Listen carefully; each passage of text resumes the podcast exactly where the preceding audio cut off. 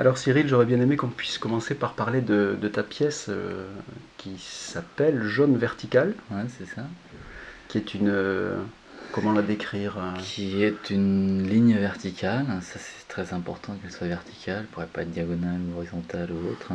Et sur laquelle s'empilent, on ne sait pas trop comment ils tiennent d'ailleurs, des petits fragments de, de, tout, de toutes choses qu'on peut trouver autour de nous, quoi, en fait. Et tu les as trouvés euh, dans des circonstances différentes. Enfin, c'est important pour toi la manière dont, tu les as trouvés et, dont tu les associes? Non, parce que euh, je pense que si, si elle est verticale, c'est justement parce qu'il n'y a pas de, linéarité de l'histoire ou de, narration qui serait racontée par ces objets sauf une qu'on pourrait recréer. Donc c'est l'idée de la simultanéité de ces objets. Donc euh, où qu'ils soient, à quel endroit qu'ils soient, etc. Il ne s'agit pas, euh, comme peut-être pour euh, certains artistes du land art, de, de, de, tracer une ligne dans le paysage, par exemple, et, et de reconstituer cette ligne à partir d'objets ou de pierres qui ont été sur ce passage ça fonctionne toujours comme ça, puisque si on a envie de la, de la lire, de la lire de cette manière-là, on peut la lire de cette manière-là. Mais c'est le spectateur qui, qui, crée à ce moment-là euh, la narration, quoi, en fait. D'accord, donc c'est vraiment l'idée d'appréhender l'objet dans sa, comme ça, euh, dans son immédiateté, enfin totalement. Euh, pour moi, c'est ça. Cette linéarité comme ça de, ce que ça pourrait raconter, quoi. Enfin, pour moi, c'est simple, c'est ça. Ouais. j'ai à l'intérieur de mon travail, si tu veux, j'ai des, pièces que j'appelle euh, jaunes, entre guillemets. Donc ça c'est jaune, vertical. Et ces pièces-là, euh, elles essayent comme ça d'être dans... dans, j'ai fait un livre, par exemple, je ne sais pas si on peut voir le lien entre le livre, le livre jaune que j'ai fait et cette ligne jaune. Euh, dans lequel on peut, on peut rien lire. C'est un, objet en fait où j'ai restitué au livre le livre et, où en fait euh, j'ai travaillé avec un architecte qui a conçu un programme informatique qui, euh, j'aurais pas le droit de le dire en fait en, interview parce que c'est parfaitement secret, mais bon, il se trouve qu'il n'y a, y a, aucun autre élément, je vais rester un peu énigmatique, dans n'importe quel autre livre sauf qu'on a une lecture tout à fait différente, quoi, en fait. Il y a une simultanéité du texte, en fait. Voilà. C'est-à-dire qu'au lieu d'avoir une linéarité du texte, on lirait le texte dans la linéarité, on, il faudrait être archéologue, en fait, pour, pour pouvoir redécouvrir le texte. Et le texte lui-même n'a pas, pas vraiment d'intérêt, pour être n'importe quel texte. Ce qui est intéressant, c'est, de, de, faire cette, euh, ce, shift-là, d'avoir cette intervention-là qui en fait est très simple sur, euh, sur l'objet du livre. Et donc voilà, parce que en, fait, euh, ce qu'il y a dans cette simultanéité, c'est la, c'est, la complexité et la simultanéité qui est réelle autour de nous. Et voilà, donc c'est l'idée d'une, œuvre comme ça qu'on, enfin, qui, qui n'a pas besoin de me raconter une histoire, enfin je sais pas comment le dire. Est-ce que c'est une manière de restituer cette complexité, donner d'autant plus de liberté d'appréhension au spectateur? Finalement, j'ai l'impression que ce qui t'intéresse, c'est peut-être aussi de poser la question de comment on appréhende ces objets-là. C'est vrai qu'on peut, cette ligne, euh, la voir, euh, euh, comment dire, de manière aussi anecdotique, en s'arrêtant sur le moins de petits objets, ce que ça peut évoquer, les connotations, etc. Ou alors n'avoir que les couleurs, en effet, les ponctuations jaunes, par exemple, ou autre. ou alors dans cette appréhension comme ça plus, plus globale. En fait, le jaune, euh, il y a un, film d'un réalisateur bavarois qui est, extraordinaire, qui fait un film tous les ans, qui est totalement inconnu en dehors de la, de la Bavière et même très peu de gens le connaissent en, Allemagne, qui s'appelle Herbert Artenbusch.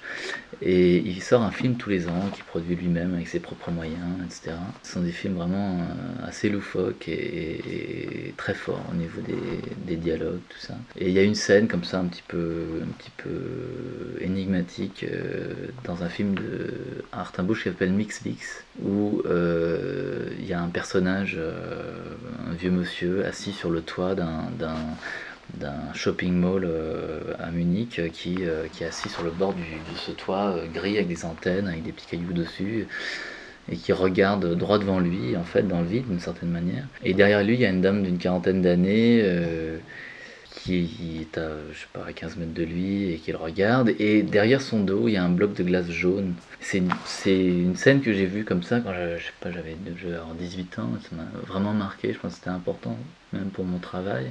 Et, euh, et c'est très simple parce que cette dame lui demande elle lui demande, elle pose la question lorsque le bloc de glace fond, est-ce que le jaune fond aussi? Et il répond euh, la glace n'est pas jaune et le jaune ne fond pas. Donc euh, c'est une sorte de haïku comme ça et cette espèce de dissociation comme ça de, ces éléments du jaune en fait qui genre, aurait un, J majuscule pour Herbert Hartenbusch, c'est une idée qui, qui est plutôt dans l'expansion que dans l'écoulement et dans, la, dans, la, linéarité en fait. Donc c'est pour ça que peut-être en référence à ça, euh, cette couleur, le jaune comme ça, donne, euh, donne le titre à plusieurs de tes pièces, alors même si ça prend des formes différentes. Ouais, voilà. Donc en fait j'ai repris un peu cette... Euh, je, je, pas, je me suis senti complice quoi, dans l'âme de cette idée du, du jaune là, mais qui, qui n'est pas forcément une couleur. Le livre jaune n'est pas mhm. jaune. Quoi. Mhm. Donc c'est un peu un, un, concept ou une attitude. Et pour ce qui concerne le, reste de ta production, euh, tes, autres pièces sont plutôt, euh, plutôt des sculptures.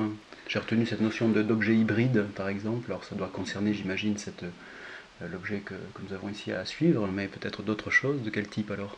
Enfin, Dans le sens où ce que je fais, ce sont des objets en fait qui ont une certaine, qui ont une immédiateté comme ça. Là aussi, le temps, le temps qu'on passe avec un objet, euh, ça peut être un quart de seconde, ça peut être trois heures. Euh, et euh, c'est quelque chose comme ça qui est assez refermé quoi, sur lui-même en fait. Voilà, j'appelle ça sculpture parce qu'installation c'est assez connoté mhm.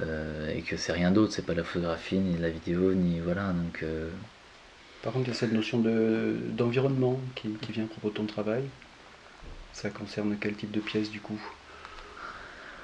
Toutes potentiellement, ouais. Parce que voilà, il y a trois pièces, donc il y a ces pièces jaunes qui sont assez cristallines en fait, euh, sont, sont, des espèces de, de... et ensuite euh, et très indépendantes aussi, qui sont très indépendantes. il y en a d'autres qui sont qui sont beaucoup plus liées au, contexte, euh, au lieu à l'intérieur duquel elles se trouvent. dans les, aux circonstances, enfin au contexte, peu importe social, architectural, tout ça. Euh, il y a les pièces jaunes, je dirais, il y a les Tamagotchi qui, qui sont plus explicitement parlent de ce rapport de pouvoir, toutes ces questions d'enjeu de pouvoir, de pouvoir de l'œuvre par rapport au spectateur, de, de, de ces notions qu'on intègre dès qu'on est enfant, et puis il y a les environnements, mais qui peuvent. Mais en même temps, les choses peuvent un petit peu se confondre. Quoi. Il peut y avoir un environnement qui est aussi un Tamagotchi. Par exemple, un jardin.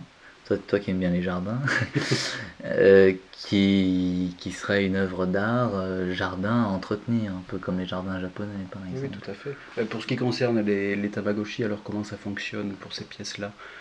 Euh, des œuvres entretenues Alors j'appelle simplement, euh, j'appelle simplement Tamagotchi toutes les, toutes les œuvres dont il faut s'occuper en fait pour euh, les garder en vie. Et tu, vois ce que c'est que le Tamagotchi, c'est ce petit jeu là japonais et... Ou sur internet, c'est ça Non, c'est pas sur internet, c'est, enfin, je pense, ce sont des, ces petits boîtiers euh, plastiques euh, qu'ils ont inventés au Japon, où c'est en fait c'est un animal euh, domestique, électronique. voilà, tu le nourris, etc. Puis si tu t'en occupes pas, à un moment donné, il meurt, quoi.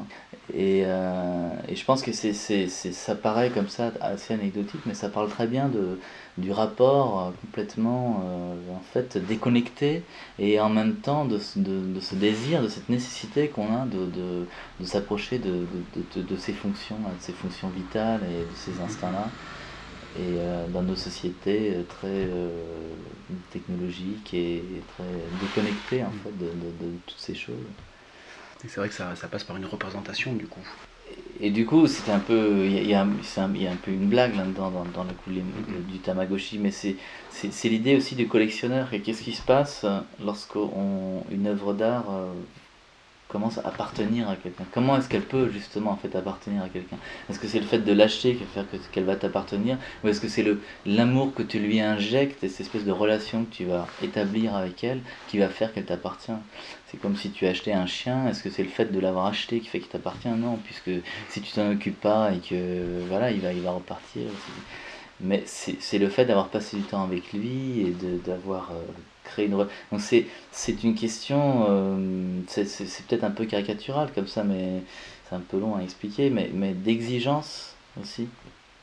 D'exigence, et, euh, et c'est pas forcément cynique, je suis pas en train de dire collectionneur qui a un, un Tamagotchi, tu vois, t'as bien à t'en occuper, sinon...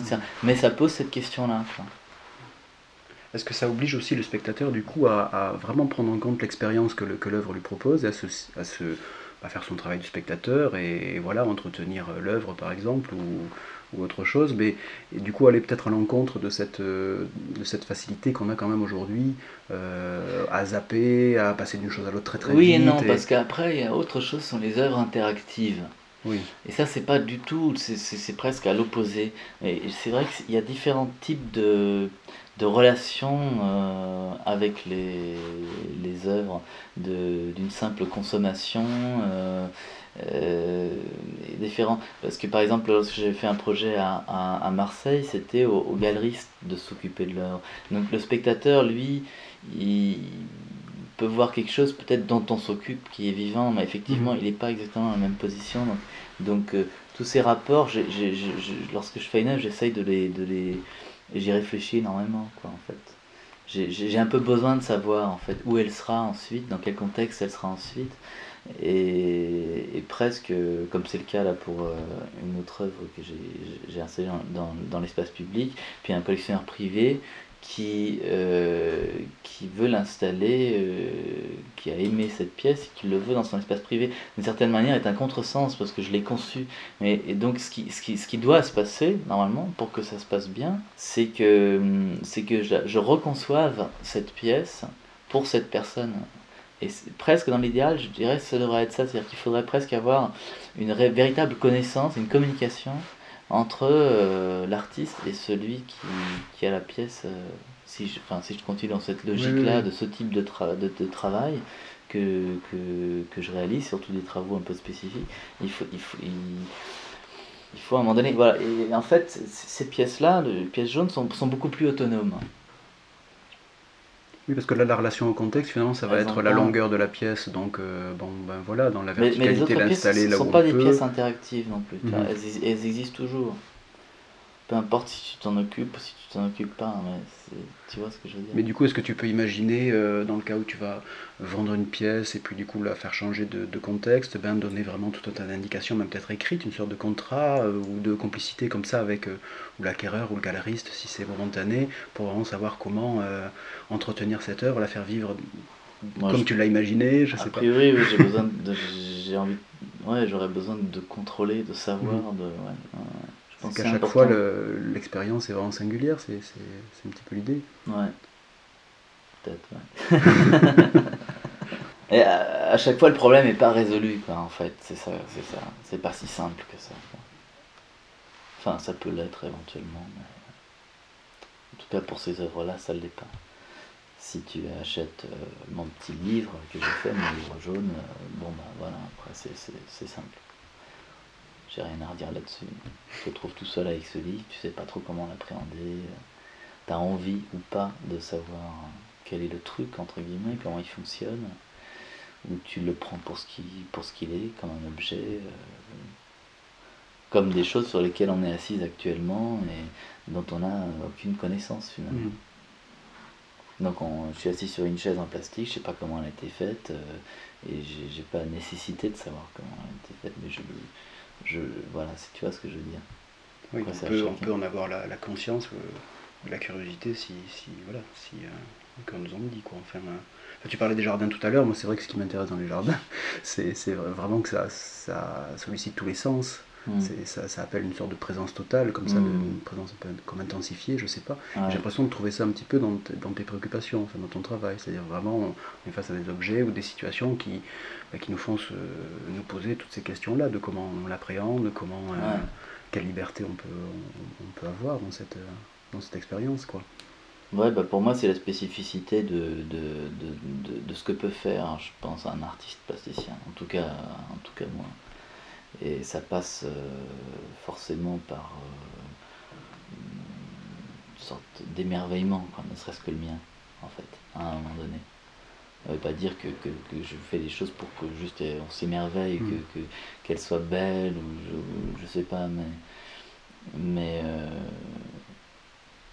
mais je pense qu'obligatoirement, c'est s'il s'agit de, de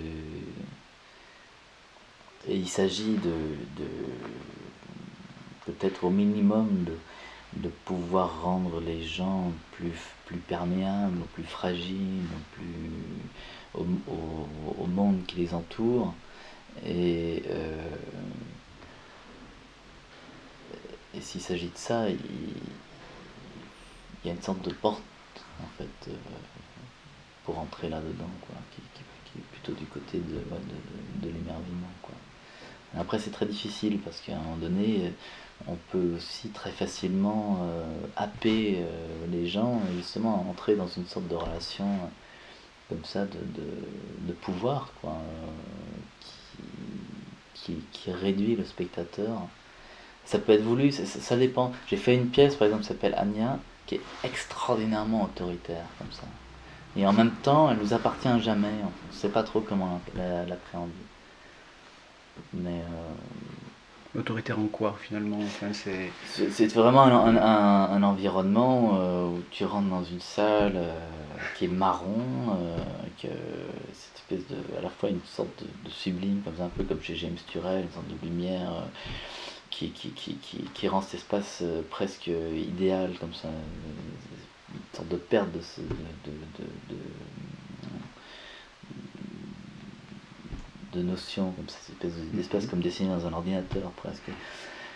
Et, euh, euh, et, et, et, le plafond est 1m45, donc, euh, donc t'es, comme à l'étage 7,5 de Malkovich, tu vois, quasiment à quatre pattes, etc. Et c'est un espèce de. Et, je contrôle absolument tout, quoi, là-dedans, dans cette œuvre-là.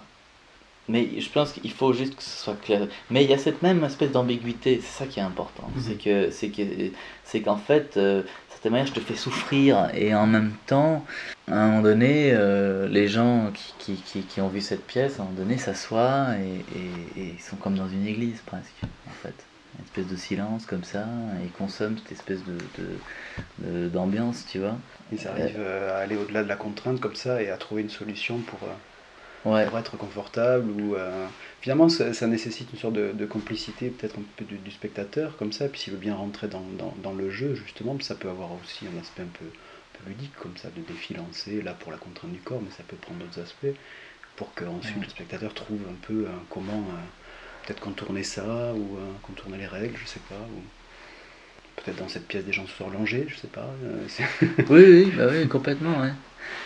Bah, je sais pas, je pense que j'ai quelque chose à dire au départ, j'ai quelque chose d'assez précis, et après, euh, je pèse le pour et le contre, et finalement, je pense que même si euh, ça plaît pas à certains, il y a, y a une certaine cuisine quand même. Quoi. Faut que ce soit juste, quoi. Faut que ce soit, faut que ce soit, ça corresponde, tu vois. Et euh, là, pour la ligne qui est là-haut euh, la taille du fragment, euh, ça, me, ça me tracasse. On, on, le croirait sûrement pas en, le voyant, mais, mais si je veux le faire avec, avec, avec, avec une certaine quantité d'amour, etc., y a, c'est jamais facile. quoi. Et, d'autant moins peut-être quand c'est aussi, aussi simple, presque simpliste que, que, que, ce, projet-là, qui est presque enfantin. Mais justement, pour revenir à cette pièce, par contre, ce qui, est hum, quand même frappant aussi, c'est une sorte de régularité formelle. Enfin, les, je sais pas, c'est pas du calibrage, mais enfin, tu, as quand même pris des, pièces qui ont euh, des, comment dire, des rapports de, dimension assez euh, analogues, je sais pas, comment, euh, comment tu les assembles ouais, finalement? non, parce que... Comment tu fais une pièce comme ça? L'autre jour, tu, tu m'expliquais, je crois que tu, disposais ça sur une table. Il y a des choses qui sont de l'ordre d'une croûte de peinture euh, que j'étais prélevé sur un mur. et tu la vois à peine, et il y a des choses qui sont, qui sont, qui sont quand même beaucoup plus, beaucoup plus importantes, quoi, comme, euh, je sais pas, un frelon, là, il y a un frelon là-dedans. il y a quand même des variations de taille. De... Ouais, il y a des variations de taille, mais après, voilà, c'est ça, il y a une espèce d'équivalence comme ça, en fait. Euh, oui, c'est-à-dire qu'il y a comme des sections qui, qui forment un peu une sorte de régularité. Oui, parce qu'il faut pas, justement, l'intérêt, c'est qu'il n'y ait pas, justement, une sorte de de, quelque chose qui domine d'un seul mhm. coup et qui devienne trop euh, côté un peu narratif ou, trop anecdotique quoi oui, c'est presque à force de petites hein. anecdotes c'en est plus une quoi en fait c'est vrai que oui ça devient notre objet global hein. voilà j'ai je, lu tout à l'heure un texte qui est écrit sur ton travail dans lequel il est question d'un regard que ton travail porterait sur le monde et sur ses enjeux sociaux et écologiques. Alors du coup, j'avais envie que tu puisses m'en dire un petit peu plus. Écologique dans quelle, euh, de quelle manière finalement Bah écologique, euh, ouais, je pense que... Dans ce rapport de conscience comme ça à l'environnement, enfin à ce que propose la pièce au spectateur tout simplement. Enfin, ouais, bien sûr. Mais même un travail comme ça, pour moi, c'est très politique en fait. Il y a aussi la récupération, finalement, cette dimension-là aussi, de, euh, redonner une. Ouais, bah c'est bon, non, enfin, ouais, non. enfin, pas au sens écologique, je veux dire, mais de, remettre en circuit comme ça des objets qui sont euh, une sorte de, mini-rebut, mais. Euh, ouais. ah, j'avais pas pensé à ça, j'avais pas pensé à ça, il y a même des choses que j'ai achetées juste pour avoir le fragment de. Donc il y a des fragments que tu as créés aussi alors C'est pas. Non, il n'y a pas de fragments que j'ai créés. Enfin, de fragments que j'ai créés, des choses que j'ai fragmentées. Oui. Oui, des choses que j'ai fragmentées, ouais. ouais. Je sais pas, par exemple, tu te balades dans le paysage, tu as une grande roche, euh, tu donnes un, petit, tu donnes un coup de dent, tu extrais un petit morceau, par exemple. Ouais. Ce sont pas juste des choses que j'ai ramassées par terre. C'est pas cette idée-là de ramasser des choses par terre finalement, quand on dit écologique, c'est vrai que du coup, ça me fait imaginer que c'est ce rapport vraiment à l'environnement. Quoi. C'est autant euh, la conscience qu'on peut en avoir, nous, après coup, en tant que spectateur, mais qu'en amont, toi, euh, euh, comment tu vas prélever une partie de paysage urbain Ouais, enfin, mais, voilà, enfin, c'est-à-dire, ouais, enfin, en dehors de. Je, pense qu'il y a des choses, il y a beaucoup de choses qui préoccupent les artistes, mais il y a des choses qui sont plus importantes que d'autres, quoi. Mhm. et, et, souvent je vois des œuvres que je trouve intéressantes et tout, mais où, j'ai l'impression que, qu'il s'agit d'une préoccupation qui n'est pas vraiment une préoccupation majeure, en fait, une préoccupation mineure. Pour, moi, aujourd'hui, la préoccupation euh, environnementale, je ne sais pas comment on dit, écologique, c'est évident, c'est ce qu'il y a de plus et puis ça va au-delà de ça, puisqu'en fait, c'est pas juste euh, euh, faire le tri de sa poubelle, etc. Puisqu'évidemment, c'est lié en fait à, toute une. En, fait, j'arrive pas moi à m'habituer. Je, pense qu'à chaque fois, quand il y, a, quand il y a trop de profit à un endroit, par exemple, euh, quand il y a trop de, de, de, pubs de 3 par 4 qui m'agressent pour une mm-hmm. marque qui fonctionne bien, etc., c'est qu'en fait, quelque part, ça a toujours été volé ailleurs. Quoi.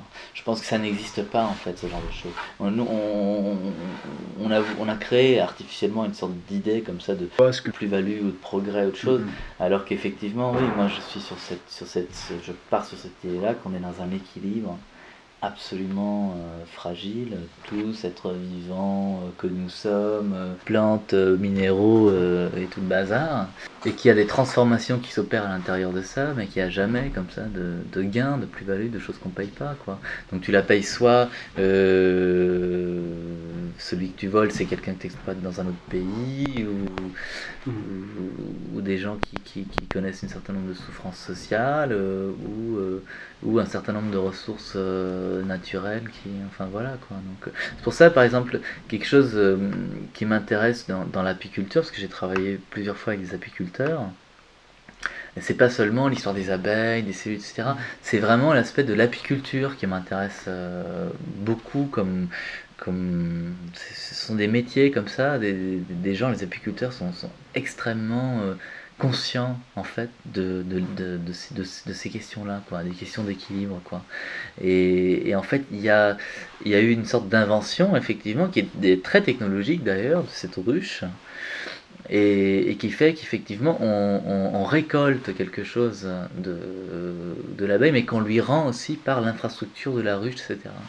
Il n'y a pas de perte, il n'y a pas de gain, il y a une espèce d'économie, d'écologie, etc. qui, voilà, qui, qui, est juste, quelque chose qui se tient. Et,